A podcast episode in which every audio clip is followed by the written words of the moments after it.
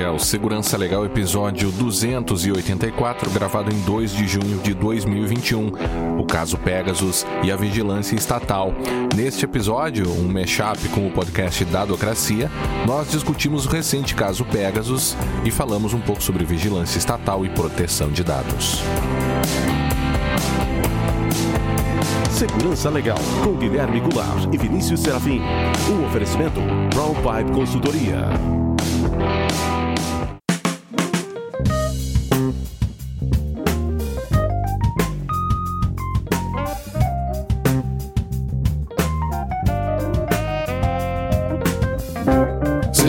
Todos muito bem-vindos. Estamos de volta com o Segurança Legal, o seu podcast de segurança da informação e direito da tecnologia. Eu sou Guilherme Goulart e estou aqui para lembrá-los que para nós é fundamental a participação de todos por meio de perguntas críticas e sugestões de temas. Para isso, estamos à disposição dos ouvintes pelo Twitter no arroba Segurança Legal, pelo e-mail podcast segurançalegal.com, facebook.com barra segurança legal, youtube.segurançalegal.com, iTunes e Spotify. Também temos a nossa campanha de financiamento coletivo lá no PicPay, picpay.me barra segurança legal e também no apoia-se, apoia.se barra segurança legal.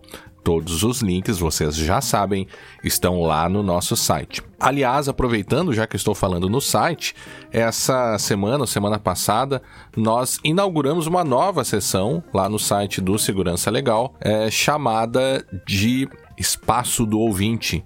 Então a ideia é que os ouvintes colaborem é, encaminhando indicações de documentários, de filmes, de séries e também de livros envolvendo as temáticas que a gente fala aqui, de segurança da informação, direito da TI, proteção de dados, né?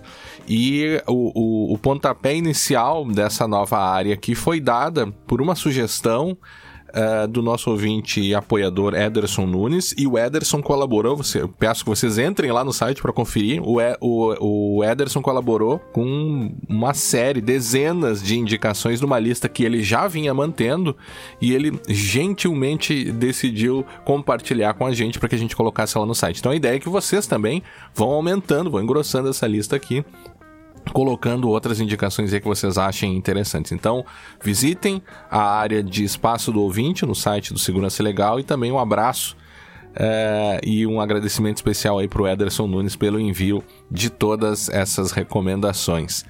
O episódio de hoje, então, é um episódio especial. É um, o primeiro mashup que a gente faz aqui no, no, Segurança Legal, misturando aí dois podcasts diferentes, o Segurança Legal e o pessoal lá do Dadocracia, podcast do Data Privacy Brasil, que, para quem não conhece, é um dos institutos mais respeitados no Brasil em proteção de dados pessoais e também pesquisa relacionada com é, é, novos direitos, né, direitos fundamentais relacionados com essa área da tecnologia e também da proteção de dados. Além do podcast, eles também é, têm um, um centro de pesquisa, né, então eles atuam aí é, pesquisando esses temas que eu comentei antes. Então, do lado deles, então do lado do Dadocracia, participaram Renato Leite Monteiro e o Rafael Zanata, e o podcast também contou com a produção do João Paulo Vicente. E por aqui participamos eu e o Vinícius. Então vamos ao papo aí que tivemos sobre essa questão aí do Pegasus e da vigilância estatal. Bem, então estamos já de volta aqui numa edição muito especial, especialíssima e conjunta do podcast Dadocracia, do pessoal do Data Privacy BR e do podcast Segurança Legal. Então estão, eu vou falar o nome de um por um e vocês vão dando o seu oi aqui na, na, na ordem que aparece na janelinha. Em primeiro lugar, nosso querido amigo, grande estudioso da área do direito da tecnologia, da proteção de dados, da segurança da informação, direitos fundamentais, o que mais aí? Renato Leite Monteiro aí, Renato, tudo bem? Grande Guilherme, cara. Até para... Você falando desse, até parece que a pessoa é grande, né? Mas é assim. E não, não que não seja, viu, Renato? Mas é um prazer, cara. A gente, a gente tava até conversando aqui que foi a LGPD, né? Que, foi, é, que proporcionou nós nos conhecemos ainda no longínquos anos de 2015. É. A gente, é um prazer estar com vocês, estar aqui com o Serafim, fazer esse mashup que, é, que eu acompanho assim. Eu só, eu, eu só tenho um comentário para fazer aqui, né? Porque ah. às vezes é tanta, tanta informação, é tão longo o podcast, né? Que eu, assim, eu tenho que dividir em pedaços. Sim. Sim, tá? sim. Mas muito bom estar com vocês, um prazer enorme. Obrigado, obrigado, cara. Também aqui o Vinícius, meu grande amigo Vinícius Serafim, como a gente sempre fala, né, Vinícius? E aí, Vinícius, tranquilo? Tranquilo, cara. Se é que dá, se é que dá pra dizer tranquilo nessa confusão toda, mas ao menos feliz, né? De estar tá aqui gravando com os nossos convidados, né? Com, com o Zanata, com o Renato e com o, o João que tá ali nos acompanhando. O João Vicente está nos acompanhando ali no, aqui no canal é, é, muito bom que a gente pode fazer esses, esses encontros assim para dar uma, uma quebrada na nossa rotina da, da pandemia. Ótimo, imposta ótimo. pela pandemia. Já que você falou no João, também está aqui João Vicente, que uh, nos ajudou aqui a organizar, jornalista, né, João? É, e que também promoveu aí tanto a, a, a, produção, faz a produção pelo lado do pessoal do Dadocracia. E aí, João, tudo tranquilo? Oi, gente, vou aparecer brevemente aqui Beleza, beleza. E também, por último, mas não menos importante, o nosso amigo também estudioso é, da área de Direito e Tecnologia, Segurança da Informação, Direitos Fundamentais, Proteção de Dados, Direito Civil, Rafael Zanatti. E aí, Rafael, tudo tranquilo? Beleza, Guilherme, beleza. Tudo bom, Serafim? Prazer enorme estar aqui. Legal, tudo ótimo. Bom, Pessoal, então o tópico aqui, o que nos une para falar e tentar abrir um pouco esse nó aqui, envolve a, a, última notícia que envolveu um furo de reportagem do Lucas Valença, lá do UOL, que deu conta de uma tentativa uh, de parte do governo federal, desviando-se do Gabinete de Segurança Institucional e da própria BIM, por meio aí do Ministério da Justiça e Segurança, fazer a compra de um dá para se chamar de produto, mas de uma ferramenta ou de uma solução. Ou de um serviço. Ou de um serviço com intenções aí que a gente não, não, não sabe direito, né? Num primeiro momento foi alegadamente dito que seria um software para contratação de fontes abertas. Chamou atenção justamente a, a compra desse software fora uh, dos órgãos que naturalmente seriam interessados, que é o Gabinete de Segurança Institucional e a ABIN, e esse software teria sido, e essa compra teria sido organizada e, e contaria com o interesse da própria presidência, do Carlos Bolsonaro.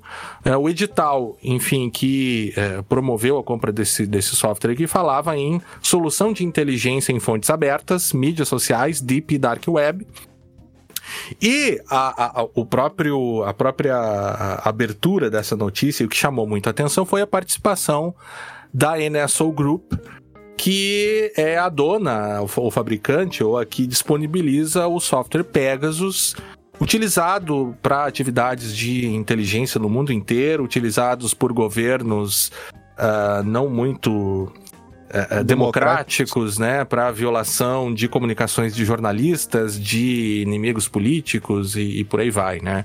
E depois dessa reportagem, mais uma vez do Lucas Valença lá do UOL, a comunidade, né, os estudiosos começaram a, a discutir e, e se preocupar primeiro com uma potencial participação de um grupo que vende um software de violação, né? O Pegasus ele permite a violação por meio da exploração de vulnerabilidades de zero days de celulares e, e máquinas e computadores, a fim de promover uma invasão por meio de, num primeiro momento, autoridades, mas pela forma como foi construído, talvez outras, outros atores, uh, uh, talvez interessados em aspectos políticos aí, né? Isso chamou bastante atenção uh, do, do, grande público e da, da comunidade, de, de estudiosos, enfim.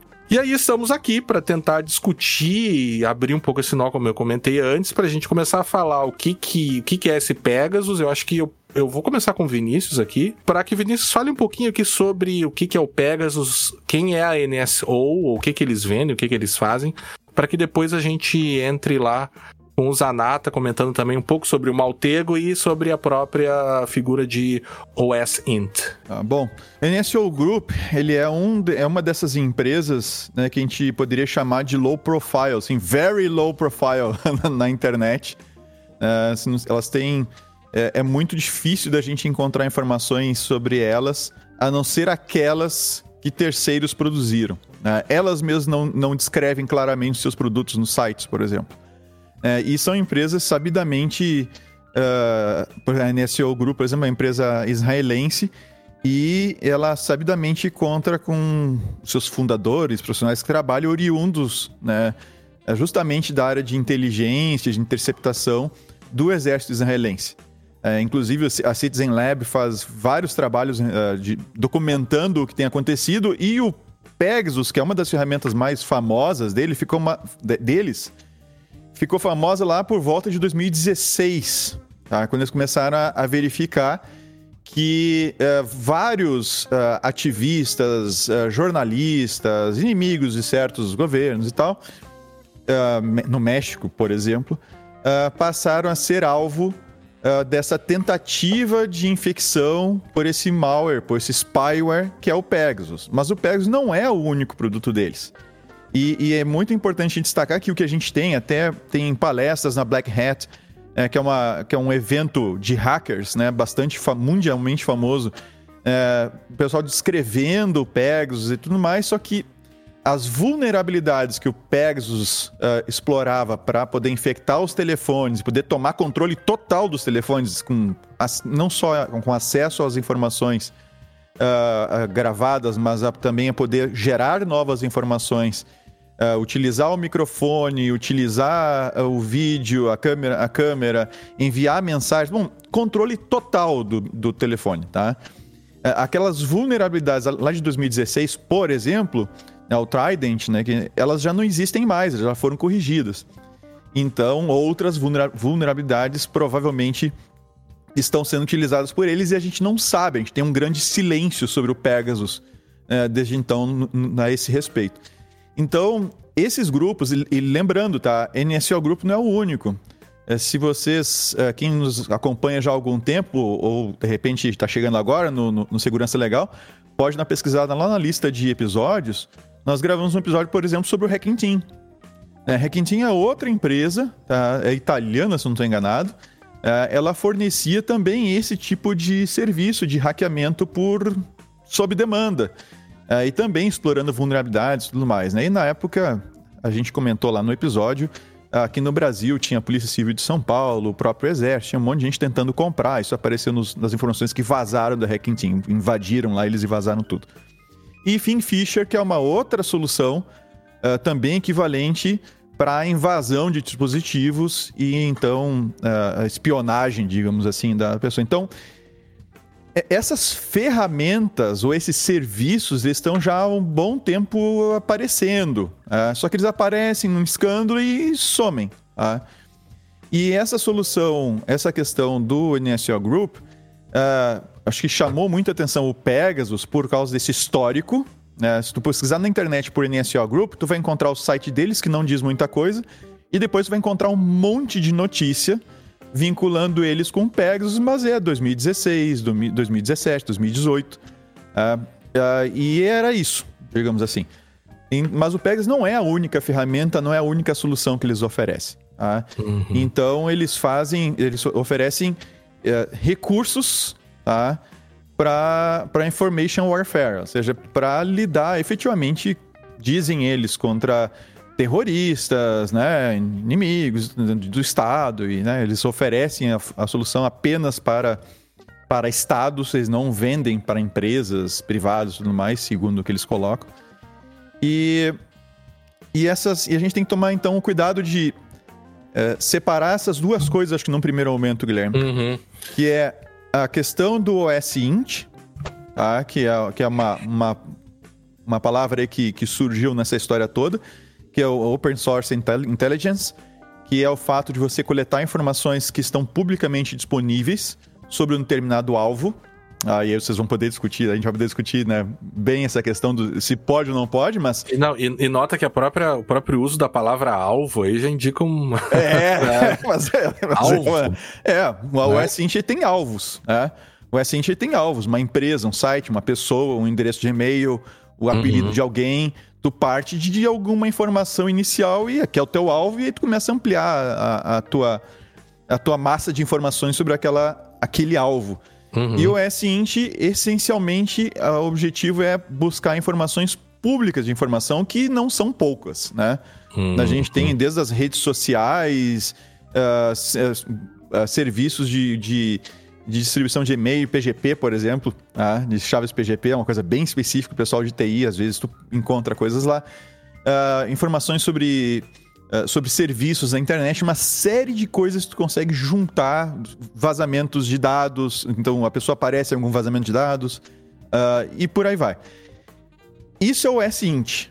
Tá? É você pegar essas fontes públicas e agregá-las de certa forma, de uma, de uma determinada forma e fazer uma análise em cima disso. Uh, e outra coisa diferente é o Pegasus, ou coisas como o Pegasus. Tá? O Pegasus, vai, o Pegasus já é invasão do dispositivo de um determinado alvo. Então, é algo que a gente consegue fazer sem invadir coisa nenhuma, qualquer um pode fazer uh, até certo limite.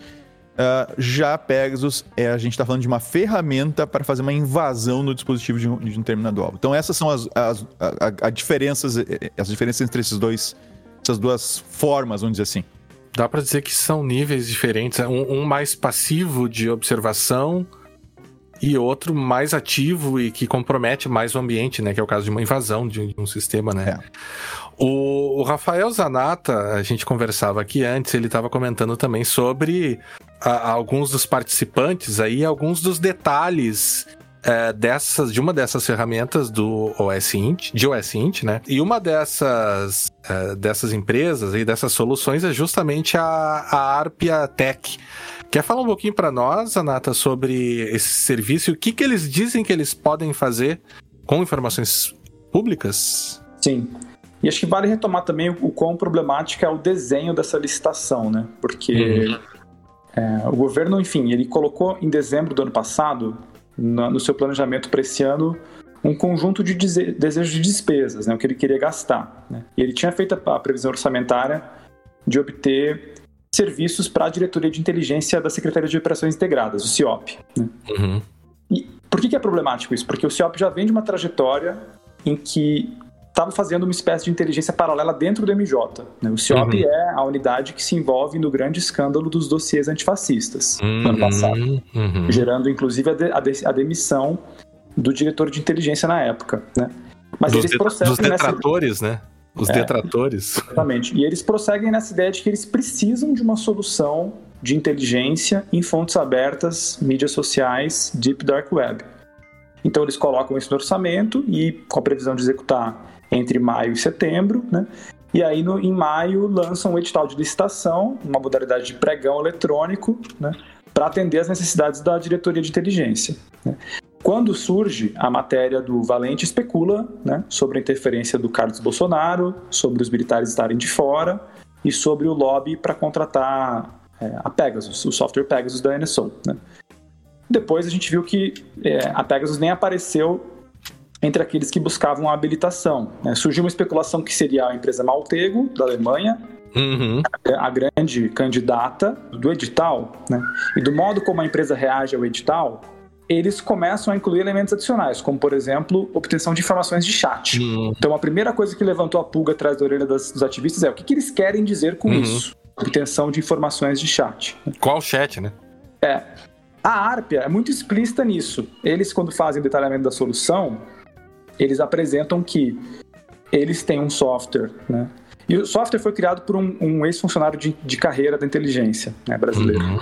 que é um software que consegue trabalhar com mais de 5 mil data points, com fontes de dados, né, com monitoramento ativo em mais de 100 países, né, e que e eles destacam né, algumas é, fontes né, que vão refletir fenômenos que eles conseguem atacar. Isso, isso é uma parte muito curiosa da apresentação, porque eles falam: a gente tem uma, uma solução que endereça questões de hack ativismo, crime cibernético, publicações acadêmicas, exploits, scripts, ferramentas de ataque, hack ostentação que eles chamam de ataques digitais sem finalidade ativista ou criminosa, uhum. cyberespionagem e dados abertos publicados por empresas de segurança, grupos de comunicação e instituições de pesquisa. E aí, quando você segue adiante no documento, eles apresentam que eles são capazes de fazer uma agregação né, em várias camadas de informações que estão distribuídas em diferentes fontes conseguem categorizar o tipo de ameaça né, atrelada àquela informação obtida, se é, por exemplo, um post num fórum no, do Reddit anunciando a venda de uma base de dados, né, então eles categorizam né, uhum. é, os domínios que estão associados, se é uma atividade crime, potencialmente criminosa, mas eles também têm uma, um, um, elemento que é bastante preocupante, que é a extração de informações é, de canais do Telegram e do IRC, chats uhum. de IRC. Né? Então, essa possibilidade né, de fazer com que você tenha ali na mão da, da diretoria de inteligência da, do CIOP né, uma ferramenta que vai efetivamente funcionar como braço de inteligência para fazer é, a extração de informações de alvos, né? Uhum. E, enfim, isso tem, tem, acontecido, né? Por exemplo, o Serafim falou do, do, do escândalo de 2017, do, do México, né? Eu estava no IDEC na época, trabalhando para o IDEC, e por que, uhum. que o caso foi, foi importante para o IDEC? Porque os atingidos do México foram um parceiro muito importante do IDEC, chamado El Poder do Consumidor. É uma ONG que é líder na discussão de tributação de bebidas açucaradas. É a ONG que puxou a discussão de tributação da Coca-Cola no México. Uhum. E o governo estava usando o software para perseguir e explorar os dispositivos dos diretores da ONG, né? Então, ele recebeu uma mensagem dizendo, ah, você foi citado numa revista, né? Ele abriu o link e pimba, entrou a, foi explorado o software dele, pegaram toda a rede de ativismo com quem eles trocavam informações, chats, etc. Então, o, o, o histórico latino-americano, né? Ele é muito preocupante, porque é. o, o terrorista não é o terrorista externo, ele é o ativista, é o advogado de direitos humanos, é o diretor de ONG, né? é o uhum. acadêmico, né? como Conrado Rubner Mendes está sendo perseguido explicitamente né, pelo general Heleno né, uhum. no Twitter e outras redes. Então, assim, é, esse é o tamanho do problema, Guilherme. De deixa eu te perguntar uma outra coisa nessa linha, Rafael. É, o, eles costumam dizer, para justificar o uso desse tipo de ferramenta, né, que seria uma, uma própria questão que dentro do direito penal e do processo penal é bem complicada, né? Que é prevenção de crimes, né? E aí, quando a gente começa a entrar nessa ideia de prevenção, você entra em umas zonas um tanto quanto cinzentas, assim, do tipo, ah, mas você vai, você vai punir atos preparatórios, né? A lei do. O, a, o caso, a lei antiterror aqui brasileira, né, fala sobre a, a punição de atos preparatórios para terrorismo. Você tem toda a questão do se você está preparando ainda não é crime, toda aquela discussão do, do intercrimes ali, né? Mas me parece, e, e a, parece que a vocação dessas ferramentas, eles dizem, é para prevenir crimes, é para buscar grandes criminosos, é, né? É, antiterrorismo. Mas, antiterrorismo, é. mas a, a, gente vê intensamente, numerosamente, eh, situações de mau uso dessas ferramentas, né? Isso não te preocupa ou não deveria nos preocupar também enquanto sociedade? Muito, muito, muito. E o que acontece, que é extremamente preocupante, é que a CIOP, né, que, que foi criada por um decreto, né, do, no dia 1 de janeiro de 2019, né, ela passou bem discreta até aconteceu o escândalo do, dos antifascistas, mas ela mistura as coisas. Ela tenta criar uma espécie de unidade de inteligência, mas ela também diz que quer fazer segurança pública e ela também diz que quer fazer investigação criminal, né? E aí você tem uma completa não separação informacional de poderes, ela começa a juntar informação para tudo e começa a se arrogar sem o, os parâmetros devido processo. Por isso que o presidente da Carmen Lúcia, no caso do, do, dos presidentes antifascistas, né, do, do dossiê, ele é uma paulada no CIOP, porque a Carmen Lúcia basicamente diz, olha, vocês estão querendo fazer repressão né, criminal e, e, e, atuar como um agente de law enforcement, obtendo prova, faz, coletando prova digital, né, pratos de, de perseguição criminal, sem nenhum dos critérios de devido uhum. processo. Né? Então, é, por isso que ela pede que cautelarmente seja interrompida esse tipo de produção de dossiês digitais. O caso ele é muito peculiar porque, como você disse, Guilherme, fica nessa zona cinzenta. Né? O que, que é a natureza da constituição desses dossiês digitais, né? numa uhum. atividade de, de, inteligência, como a CIOP pretende fazer? De fato é cinzento, mas eu acho que é super bizarro porque a BIM, por exemplo, quando ela teve que trabalhar com essa noção de acordo com os termos da Convenção de Palermo ou com os parâmetros jurídicos de combate ao crime organizado, a orientação é muito ostensiva para a natureza do crime organizado. Né? A gente está falando uhum. Tráfico sexual de pessoas, exploração de menores pedofilia, crime organizado, venda de drogas. Né? Uhum. É, é e, e, existe uma, uma uma, um, um, pelo menos um procedimento mínimo né, de suspeita de autoria ou de uma investigação em curso ou indícios que possam levar a uma ideia de que há uma investigação em curso, né, com um potencial de identificação de autores com esse escopo que legitima. Né? Agora, quando você fala assim, não, vamos fazer isso sem esses critérios, a gente pode simplesmente escolher sobre quem nós queremos usar, quais são os potenciais grupos a serem monitorados, né? aí você perde totalmente a, esses elementos de devido processo. Por isso que eu acho que esse uhum. caso ele é, tão, ele é muito emblemático da perspectiva constitucional. Ah, sem dúvida. Uh, e ainda sobre perspectiva constitucional, Renato, é, talvez um dos grandes mitos na proteção de dados, né? E a gente ouve isso com bastante frequência, que o dado, quando ele é público, ele poderia ser usado, enfim, tratado para qualquer finalidade. A gente sabe que esse é um dos, dos mitos que, pelo menos para as pessoas que atuam na área, é algo que a gente uns erros aí né, no tratamento da questão. Mas uma uh, das desculpas que se usa para o uso desse tipo de ferramenta é que essas informações elas estão públicas, né? Daria você falar um pouco também até sobre essa questão desse contexto, né? Porque a gente até comentava um pouco antes aqui sobre a, o anteprojeto lá da LGPD penal, aí a gente tem uh, o uso de informações pelo governo para uh, persecução penal, por exemplo, né? Mas aqui também a gente nem está falando sobre isso ainda, né? O que aconteceu, por exemplo, naquele dossiê que o, que o Zanata muito bem lembrou, dos, dos, anti, eh, do, dos fascistas, eh, antifascistas, né? Os detratores lá, é, aquilo ali não tem nada a ver com, com persecução penal, né? Salvo engano. Então, como é, como é que a gente. A, a, na verdade, a gente está transitando entre, entre um caminho que, que, ora, é penal, mas ao mesmo tempo não é, e aí você está.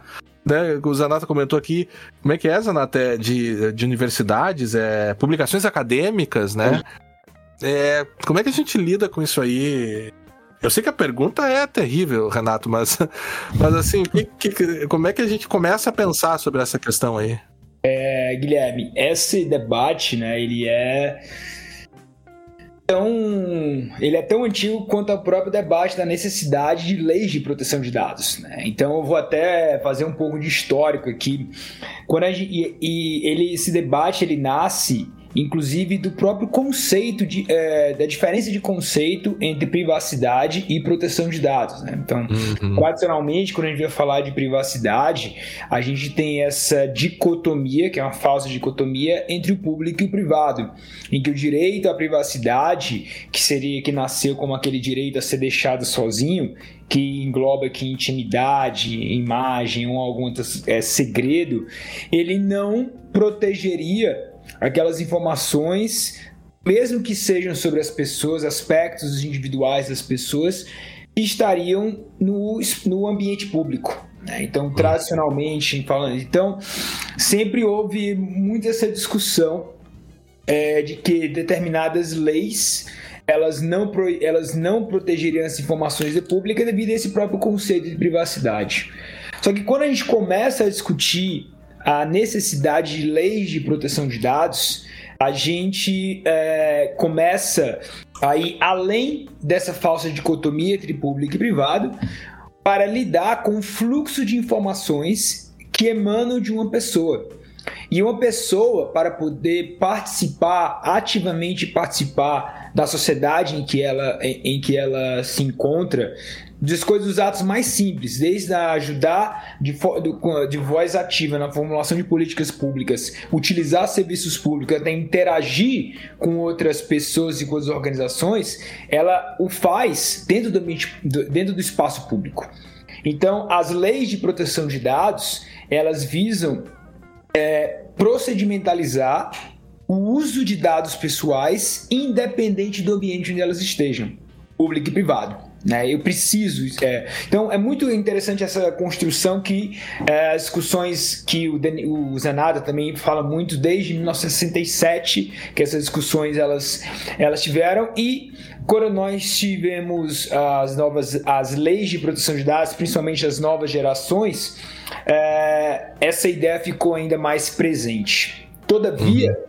Todavia, se a gente for, se a gente for uh, relembrar, que foi inclusive quando nós nos conhecemos, Guilherme, os debates que levaram à LGPD, houve uma pressão muito grande para uma série de atores, principalmente atores privados, para que os dados públicos ou publicamente disponíveis, seja onde eles estivessem, seja numa, numa rede social, seja num, num banco de dados de caráter público, como são bancos de dados consumeristas, seja porque eram informações cadastrais, seja porque estavam em base de dados de responsabilidade da administração pública de todos os níveis, federal, uhum. estadual, municipal, é, que esse, esses dados, por estarem na esfera pública, eles deveriam receber um outro tipo de proteção, deveria haver algum tipo de flexibilização. Inclusive, eu me lembro muito bem, porque eu inclusive participei de uma audiência pública na Câmara dos Deputados sobre esse assunto, que alguns atores, né, representantes de algumas organizações que a gente não precisa citar o nome aqui, uhum. diziam assim, não, esses dados, eles devem ser dados, são dados socioeconômicos, ou seja, não devem ser limitados, eles são dados que devem ser de livre circulação, eles são dados que devem, os dados cadastrais, eles são chamados dados sociais. Então eles queriam inclusive colocar na própria LGPD um outro conceito de dado pessoal para, para dizer, olha, esses dados não devem sofrer qualquer limitação no seu uso no, é, que seja eventualmente estabelecida pela LGPD. Bem, depois de muitos e muitos anos de discussão, a LGPD ela seguiu um caminho diverso. Né? E a LGPD ela fala expressamente no seu artigo 7 parágrafos 3 quarto e sétimo, sobre a sistemática da aplicação da lei a dados que são considerados públicos ou tornados manifestamente públicos pelo próprio titular. Em suma, o que, é que a LGPD fala? Porque, independente do dado ser público ou privado, se ele é um dado pessoal, ou seja, se ele é uma informação sobre um indivíduo ou um grupo de indivíduos, se é um atributo dessa pessoa, se é um atributo da sua personalidade, ou que pode levar à sua identificação ou individualização, a lei se aplica.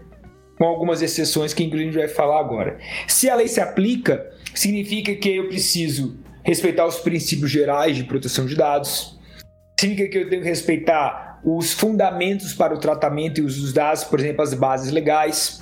Significa que eu tenho que respeitar uma série de obrigações e eu tenho que garantir os direitos dos titulares. Então, se a gente traz aqui para o nosso contexto, se pega, é, se, to, é, se todos esses diferentes usos de dados públicos ah, para fins de inteligência que estão sendo utilizados, eles teriam que respeitar a LGPD. Então seria necessário ter uma base legal, seria necessário respeitar todos esses princípios e não simplesmente se valer esse argumento que porque os dados são públicos, eu posso utilizá-los da maneira que eu bem entender. Não, não faz essa essa lista né, de fontes públicas né, que foi publicizada, que foi é, colocada inclusive no, no, no, seu detalhamento técnico pela Arpetec e dizendo, uhum. olha, porque esses são esses dados públicos, a gente pode simplesmente coletá-los e utilizá-los para fim de inteligência. Ah, ela somente poderia fazer isso se tivesse é, os fundamentos para o, é, adequados para o tratamento de dados. É. Uhum. É. E só que é isso, e aí, Guilherme, aquilo que você falou faz. É, ele, ele se encaixa com essa argumentação que é, tá, beleza. Só que a LGPD, em tese, não se aplicaria para a persecução penal. Então, é. se, se o argumento de que dados públicos eles têm, que eles estão dentro do escopo da LGPD, mas se eu estou utilizando dados públicos para a finalidade de persecução penal estariam numa das exceções do, para, do, do artigo 4 da LGPD. E aí nós temos duas outras é, comentários que podem ser feitos exatamente isso. O primeiro comentário é, os, é, na verdade, três comentários. O primeiro comentário é, como você muito bem disse, muitos desses dados não são utilizados para fim de persecução penal. Portanto, eles estariam sim dentro do escopo da LGPD e teriam que, e teriam que é, obedecê-la por completo. Segundo, é, se esses dados forem utilizados para, de, para fins de persecução penal, uma das teorias em que uma das possíveis interpretações da própria LGPD é o parágrafo 1 do artigo 4 que ele conclama a necessidade de uma lei específica para o tratamento de dados pessoais na esfera penal, e a gente vai comentar sobre isso. Todavia, ainda determina que os princípios gerais de proteção de dados e os direitos devem ser garantidos. princípio da finalidade, necessidade, transparência, livre acesso, não discriminação, segurança, prevenção, é, é entre o, o, o, da boa fé, que seria esse princípio estruturante geral. E o terceiro, e o terceiro comentário é: tá, se você ainda entende que é, é uma, é, se você é da linha interpretativa de que não é, qualquer tipo de tratamento de dados pessoais que for feito para uma finalidade penal não estaria dentro do escopo da LGPD, nós temos agora, que aí eu até peço para o Zanato comentar um pouco, a discussão da LGPD penal. É, uma, que é uma discussão que, inclusive, ela tem um, um nível altíssimo. A título de exemplo, um dos principais instrumentos que nós temos na LGPD para poder é, mensurar o risco no uso de dados pessoais de relatório de impacto.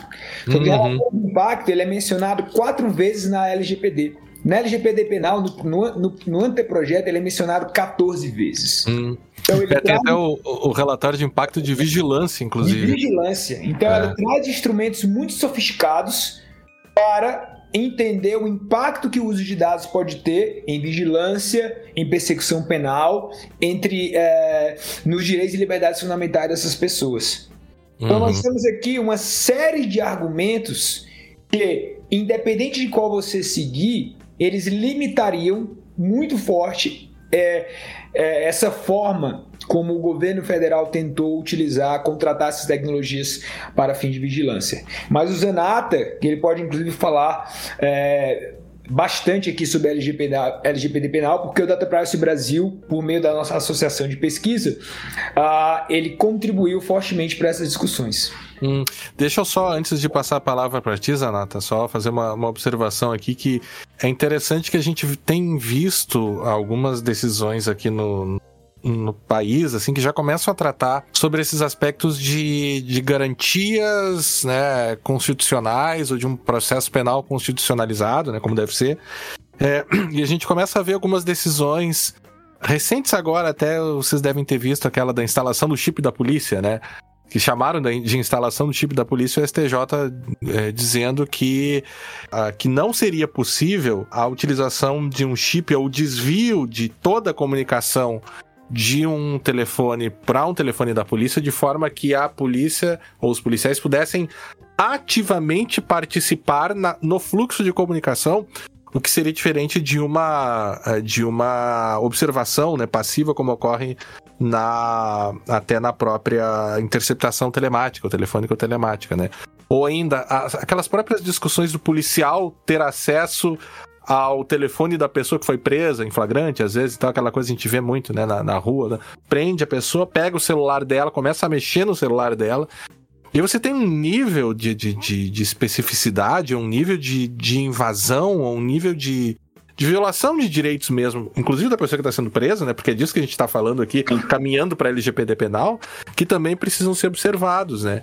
E quando a gente olha lá também na LGPD penal, você pode ir nessa linha se quiser. Essa questão de, de eles colocarem lá depender de previsão legal específica para utilização de tecnologias de monitoramento ou de tratamento de dados pessoais. Aqui, a, o anteprojeto que eu tenho seria o 42, eu não sei se como está, né? E aí menciona isso também que o, o, Renato colocou do relatório de impacto de vigilância. Parece que isso se encaixa muito bem no que a gente está falando aqui, né, é, Rafael? Sim, e a, esse caso que você lembrou, é, relatado pela ministra Laurita, né?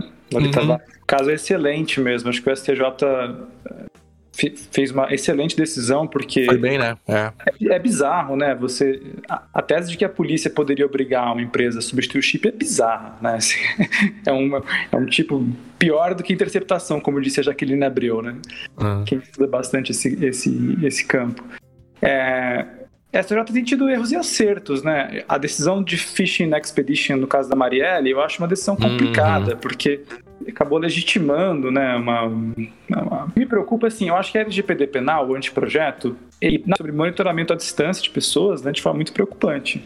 E a galera não se ligou muito nisso. A comunidade jurídica não se ligou muito nesse assunto. É, você não viu grandes movimentações, ou eventos, ou publicações sobre essa, esse esforço dado pelo Hugo Leal, pelo João Campos, outros deputados que estão tentando construir um, texto alternativo para o Código de Processo Penal E o que eles estão tentando fazer é meio que assim, já que eles estão perdendo no STJ, arrumar pelo legislativo, entendeu?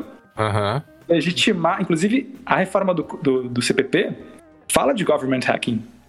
Uhum. Fala da possibilidade do Estado, de, com fundamento jurídico, com base legal, digamos assim, operacionalizar. Né? Então, acho que um dos.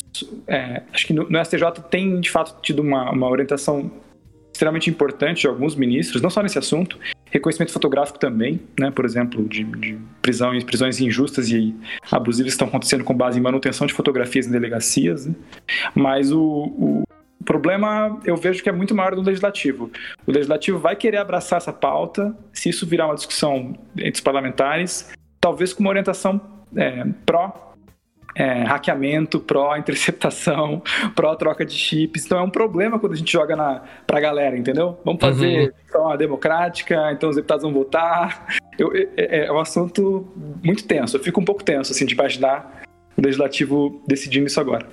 Sabe que eu logo lembro do. Inclusive tem um artigo aqui no capítulo de livro do, do professor Fabiano Menck, aqui da URGS, que ele comenta aquela decisão alemã de 2008, né, que, que o Tribunal Constitucional Alemão decide a, sobre, acerca da inconstitucionalidade, fala sobre a inconstitucionalidade de uma lei que queria justamente essa que eles chamaram de investigação remota e secreta à distância do computador das pessoas, o que implicaria na, a, na instalação de um, de um cavalo de Troia. Inclusive, a gente gravou faz 2016, Vinícius, se puder ver aí.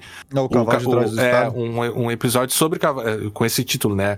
Cavalos de Troia do Estado.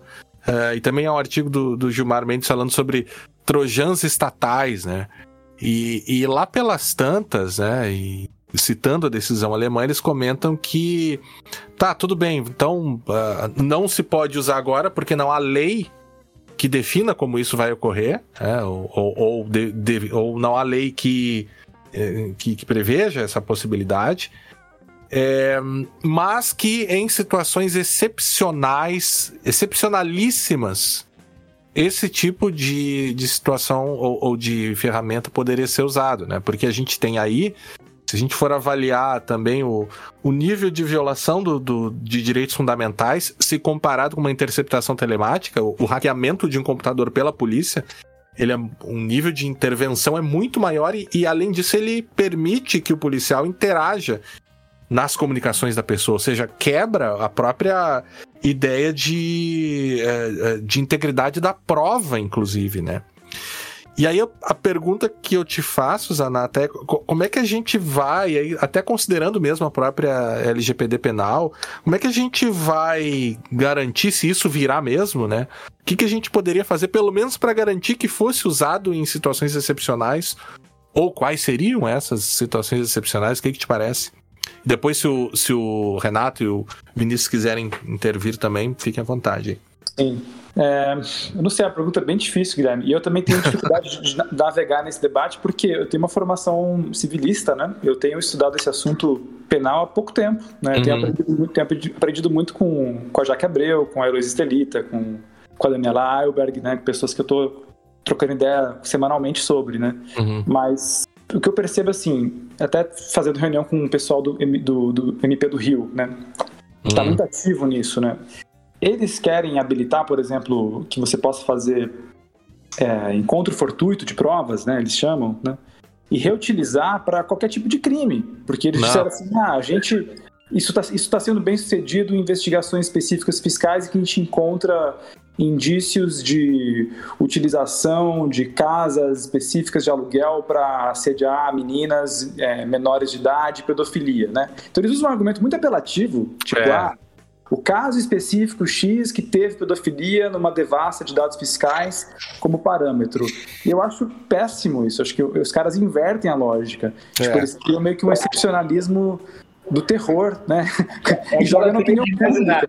Você quer vencer um argumento regulatório ou no, ou no parlamento, você fala que é, é, ele é ou sobre pornografia infantil, ou sobre tráfico de drogas, ou sobre terrorismo.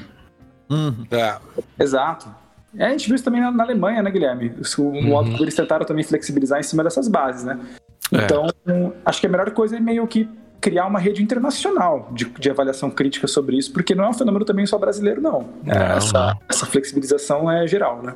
É. Você sabe, você sabe que antes de passar até pro, pro Renato aqui, depois pro Vinícius, mas um, é, eu tinha anotado aqui, depois até mostro para vocês, mas ajustei justamente esse argumento, anotei justamente esse argumento que eu ouvi também de um membro do, do Ministério Público nesse sentido. Ah, mas e se alguém estiver, né, sequestrado uma criança para estuprá-la, né? Ora, você está diante de, de, um, de uma discussão ética aí que se for, se você for levá-la, levar essa discussão à, à, à última, né, às últimas instâncias, assim, você tá quase daqui a pouco começando a poder torturar as pessoas, né? É aquela história, ah, e se, e se eu peguei o terrorista que escondeu uma bomba, né?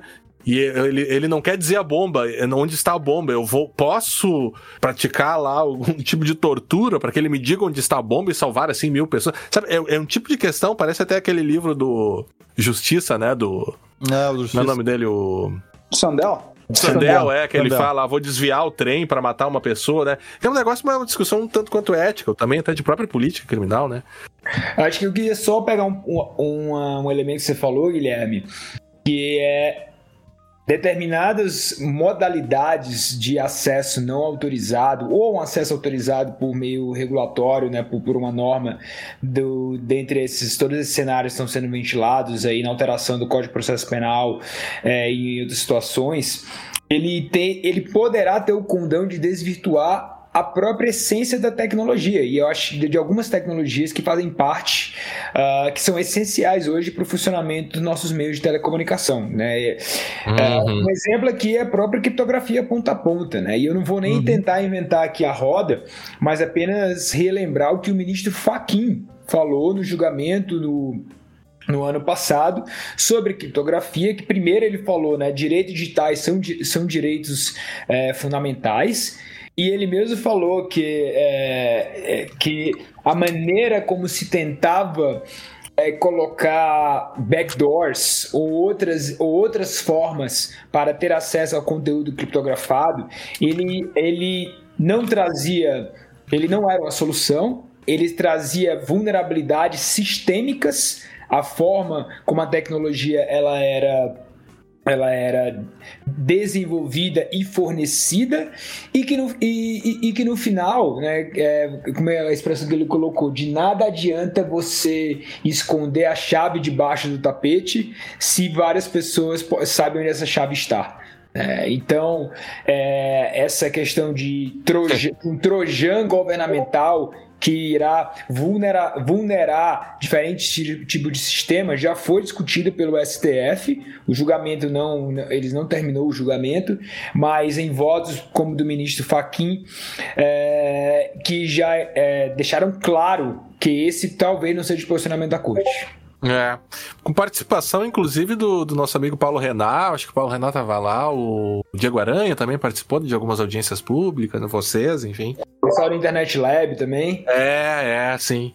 Uh, Vinícius, a gente falou sobre, várias, sobre vários aspectos jurídicos aqui. Eu acho que seria. E, e também sobre essa essas possibilidades de dados públicos, né?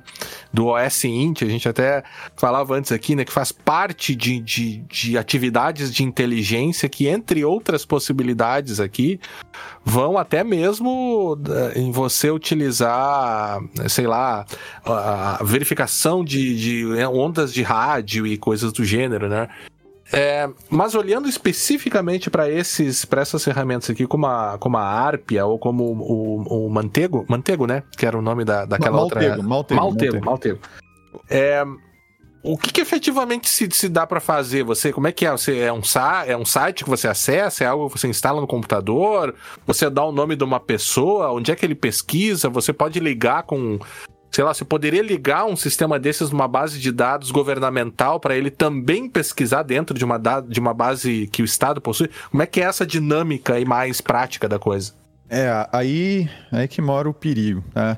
Enquanto a gente fala de um OS int puro, né, que a gente está apenas consultando fontes públicas de informação, e aí leia-se aí uh, blogs, insights, uh, Twitter, Instagram, Facebook, YouTube, etc. E nota que em YouTube, por exemplo, até listas de vídeos que tu fez deixou publicamente disponíveis, né? Listas de desejos em lojas e coisas assim que, que algumas lojas tornam, tornam públicos e assim por diante.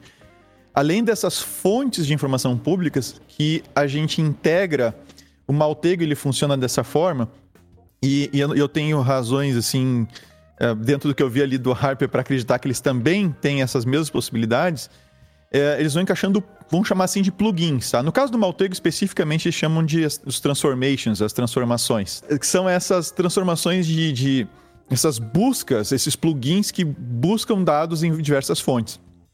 E o Maltego, para você uma ideia como funciona isso, ele tem uma versão Community, community Edition, que você, qualquer um pode usar, tá? É, tem várias limitações no que você pode fazer, mas dá para usar para você partir de um nome de uma pessoa, ou, ou, de um apelido, ou de um e-mail, ou de um site, nome de uma empresa, etc. Você, você iniciar a busca de informações por essa, por essa pessoa, esse mapeamento de informações. Mas a partir do momento que você paga pelo menos a versão para um usuário lá, que é, um, que é mil dólares por ano para um usuário, e notem, não é um valor absurdo, uma ferramenta desse tipo, ainda mais se a gente pensar em governo, uso governamental, né? É um valor muito baixo, uh, em torno de 5 mil, 6 mil reais. Uh, você tem acesso a outros plugins, a outras transformações, uh, algumas incluídas nesse valor. E aí você tem terceiros, outras empresas, que fornecem transformações para o Maltego. E aí você contrata separadamente essas outras essas outras uh, ferramentas para integrar o Maltego. E você pode desenvolver suas próprias integrações. Enquanto essas integrações estiverem utilizando apenas dados apenas, né? dada a discussão de vocês, eu tenho até medo de dizer apenas, uhum. mas utilizando tão somente dados públicos é uma coisa. Agora, quando você começa a criar plugins Uh, em que você coloca, você cria uma conta de Telegram e entra num grupo de Telegram e monitora as comunicações daquele grupo uh, e, e, integra isso com o sistema. Uh, à medida que você vai trazendo outras vinculações de base de dados, talvez, de repente, base de dados do próprio governo, né, que tu, de repente, tem, pode facilitar o acesso ali, já que é o governo mesmo utilizando, vamos dar um jeito aqui, vamos integrar junto à ferramenta aí tu começa a sair do OSINT, começa a ter outras coisas. E quando a gente entra em grupos, escute grupos como ah, como o NSO, o NSO Group, aí as coisas ficam mais difíceis de, de, de, de serem, de serem de, uh, delimitadas, essa, essa, fronteira do uh, até onde eu estou indo com as coisas públicas e a partir de que momento eu começo a trabalhar na invasão do dispositivo do meu alvo. É, e essa invasão de dispositivos que vocês comentaram, é, vocês estavam comentando, ela é muito séria. A gente discutiu isso lá em 2015. O episódio que a gente, que a gente gravou sobre isso foi 75. Tá? O Cavalo de Troia do Estado. 8 de maio de 2015 a gente gravou. Uh, a gente comentou uh, justamente esse fato de que uma coisa é uma interceptação telefônica né? e que já é feita de maneira já há alguns anos, ela é muito fácil de ser feita, é digitalmente é, é, feita uma clonagem da linha telefônica tradicional, digamos assim. A, a central telefônica é digital. Então, tu fazer uma, um, um, grampo não é mais ter que fazer alguma. Algum literalmente tipo... um grampo, né? É, é, não é mais literalmente um grampo, é um comando num terminal. Essas centrais da Ericsson. Uh, e outras empresas que fornecem esse tipo de, de, de tecnologia para telefonia.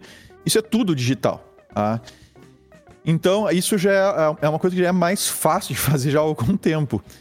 E quando tu entras no, na seara de invadir o dispositivo de alguém, aí acabou a integridade do dispositivo. Porque isso pode.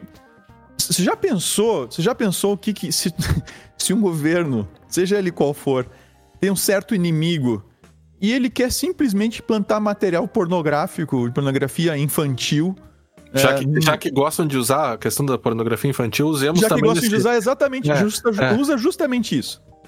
E, e num cenário em que cada vez é mais barato e mais fácil tu trabalhar com, com deepfake, né, não, não só de, de imagem ainda, né, já está se fazendo coisas muito boas, mas de áudio a coisa está indo muito bem.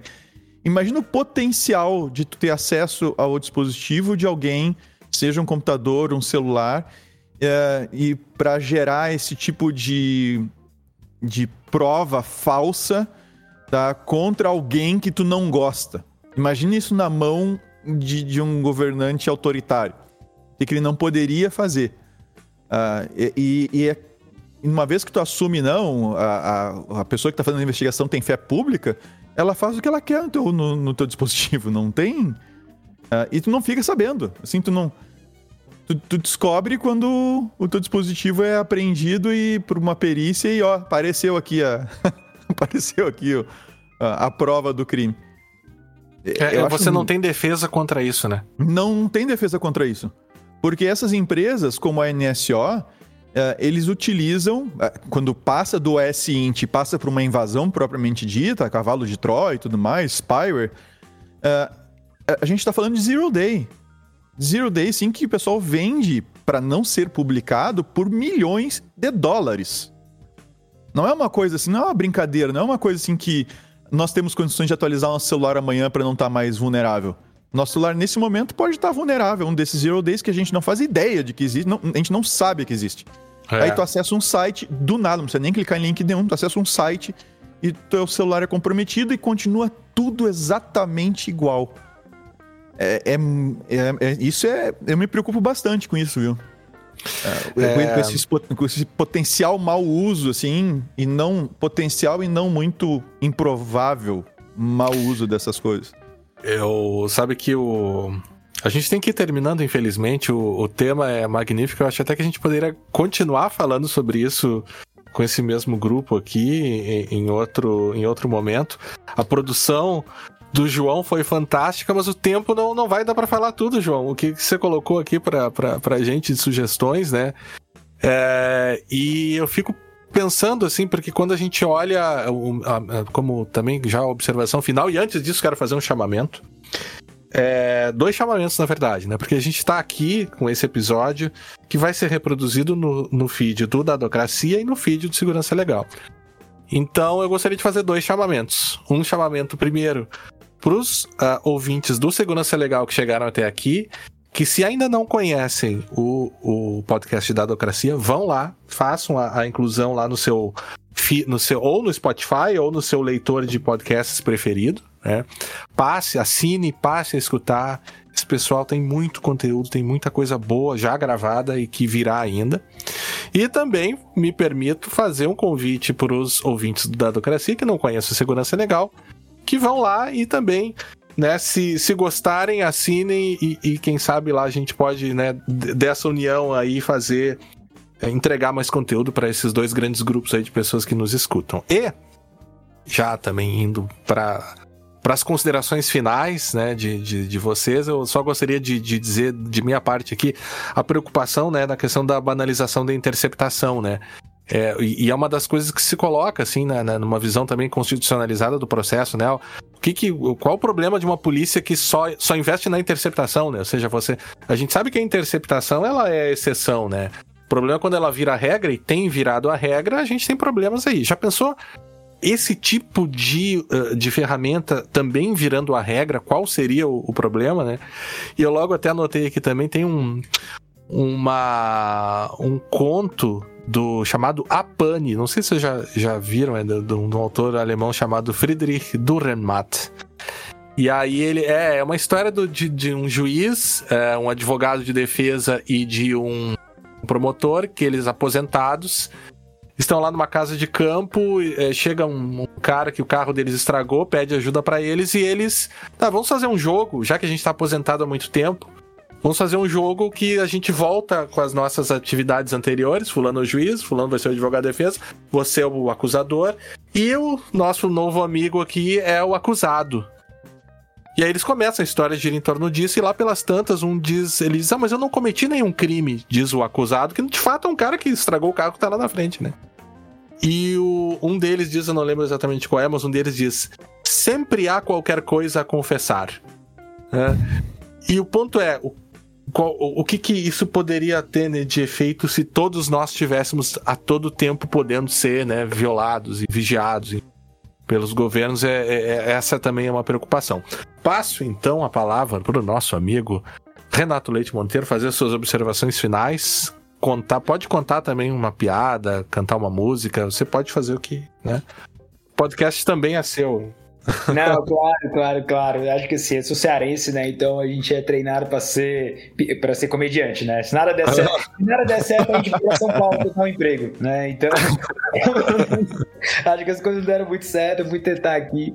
Mas é, cara, é um prazer enorme, né, estar com você novamente, a gente poder discutir essas temáticas. Concordo. É, igualmente. O tempo, o tempo é muito curto. É, fico aqui ansioso para que a gente possa é. fazer outros mashups como esses aqui é, com segurança legal, dadocracia e talvez outras iniciativas também do Data Privacy Brasil.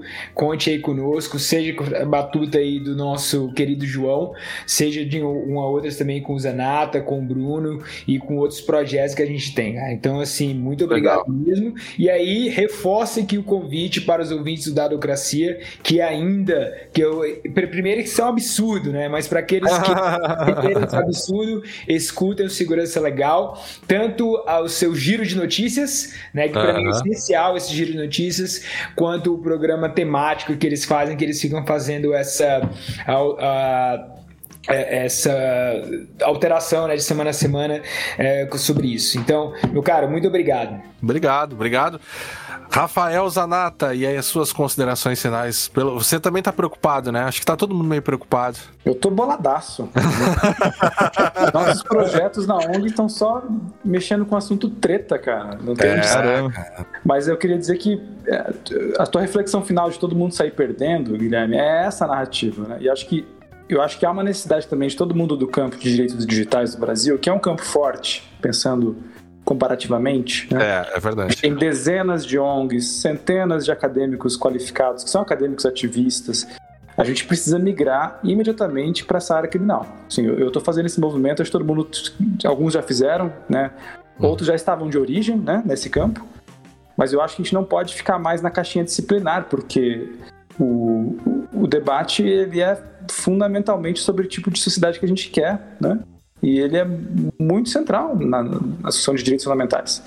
Então a gente não tem que ficar tímido, né? Eu tô tentando perder a timidez, do tipo, eu tenho, eu tenho ainda uma dificuldade, né? Pô, mas eu não sou criminalista, eu não sou penalista. É difícil, porque é um tema. É, claro. É. Mas eu acho que a gente tem que se lançar, sabe, nesses assuntos. É, mas, é, ter... mas acho, eu acho que a gente acaba se completando aí, Zanata, do tipo, a conversa que a gente tem hoje, a gente consegue unir pedacinhos né, de, de, de algumas. Eu também não sou criminalista, não, não é minha área do direito penal, mas a gente consegue unir, é, é né, trabalhar em conjunto, eu acho que é importante isso. Exato.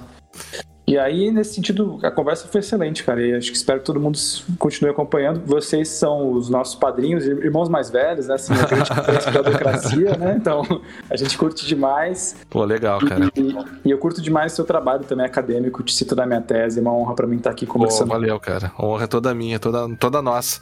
Vinícius Serafim, e aí, Vinícius? Você que é da área da, da, da TI, da tecnologia, tá também tão preocupado? Como é que é? A gente, a gente Quais as tá... reflexões finais aí? Meu Deus, assim, eu nem vou trazer muito, porque acho que vocês já falaram uh, mais, do, mais do que.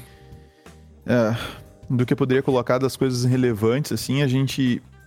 Essas preocupações ah, que a gente tem com relação à, à invasão, ao uso desses recursos, a quebra da privacidade, produção de dados, quantas vezes, Guilherme, nesses, nesses anos aí, desde 2012 que a gente grava o Segurança Legal, quantas vezes a gente parou para gravar e de repente assim, cara, não tem, vamos fazer, não tem mais o que fazer, né? Às vezes a gente se via num beco sem saída, assim, eh, dado que a tecnologia estava permitindo que fosse feito e o que a gente estava vendo sendo feito. Então, eu ainda vejo uma estrada muito longa pela frente que a tecnologia por, por si só não vai conseguir resolver. Não, ela não, não vai ser com tecnologia que nós vamos resolver isso. Eu acho que tem que ter essa discussão, sempre a discussão que o Zanata coloca aí. A gente, a gente tem que uh, tem que conversar sobre isso. A gente tem o pessoal da área da, da, da ciência da computação uh, tem que ter cada vez mais um entendimento mais claro do impacto das tecnologias que eles desenvolvem uh, na sociedade, assim, tem que sair da caixinha mesmo. Não é um problema bem sério, tá? E essas questões de, de monitoramento e o S-Int, gente, isso a gente vem em TCC dentro da área de ciência da computação há anos. O pessoal fazendo, o Guilherme deve lembrar de um TCC que a gente acompanhou uhum. uns anos atrás, que ele essencialmente o que ele fazia levantava o que, que as pessoas quem e o que estavam falando de certas marcas e haveria até o risco assim do empregador usar usar aquilo para saber o que, que os seus funcionários estão falando na, na, na, na internet. Então tem várias soluções assim que vão pipocando, assim, sabe? Que a gente já via há alguns anos aparecendo. E de repente alguém monta uma mega ferramenta de, de, rastre... de monitoramento em massa. Assim. Então, é, eu acho que a gente tem que discutir bastante isso. Eu, eu, eu espero que esse seja só o primeiro de muitos mashups que a gente vai fazer uhum. sobre esse tema e, e se aprofundando nele. Por fim, eu deixo a recomendação para que todos criem contas com outros nomes, outros e-mails espalhem por aí para dificultar o S-Int, tá? Não usem o mesmo e-mail tudo quanto é canto. E nem mesmo, no, mesmo nome de usuário. Tá bom. Ok, pessoal? Muito obrigado, uh, Zanata. Muito obrigado, Renato Leite. Muito obrigado pela. João uh, também. O, o João que organizou. É. Né? Foi, foi muito legal aí poder ter esse papo com vocês. É, um, um papo pré-feriado, a gente tá gravando antes do feriado, eu saio super feliz porque eu pude conversar com, com três, quatro pessoas, o João também, que a gente já tinha falado antes, o João enquanto jornalista. Mas pessoas que eu admiro muito e, e, e também tenho aí como, como guias aí na, no estudo das nossas áreas que a gente estuda. Então a gente espera que essa felicidade toda que, que a gente teve em conversar aqui possa ter uh, ido também para vocês. Agradecemos a todos que nos acompanharam até aqui. Nos encontramos agora nos próximos episódios do Dadocracia e também do Segurança Legal. Até a próxima!